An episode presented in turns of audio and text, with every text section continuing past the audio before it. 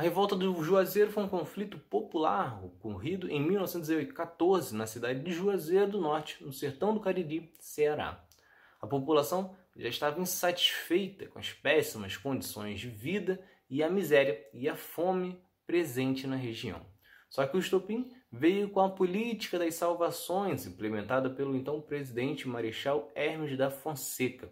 Ele decidiu intervir nos estados e indicar os governadores para combater as lideranças políticas locais, os famosos coronéis. Um dos grandes líderes era o padre Cícero.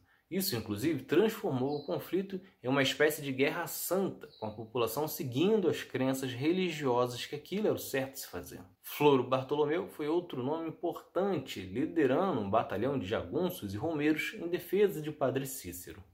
O conflito aumentou quando o interventor Franco Rabelo foi para Juazeiro do Norte para prender Padre Cícero, mas ao chegar lá encontrou um enorme grupo de defensores do padre chamado de Círculo da Mãe de Deus. Este conflito durou sete dias e terminou com o fracasso das tropas do governo. Floro Bartolomeu então conseguiu arquitetar um pacto dos coronéis que visava fortalecer os políticos da região e impedir as deposições promovidas pelo presidente.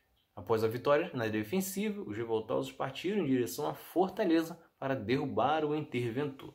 O presidente Hermes da Fonseca então convocou novas eleições e que terminou com a vitória de Benjamin Liberato Barroso e que devolveu o posto de vice-governador a Padre Cícero.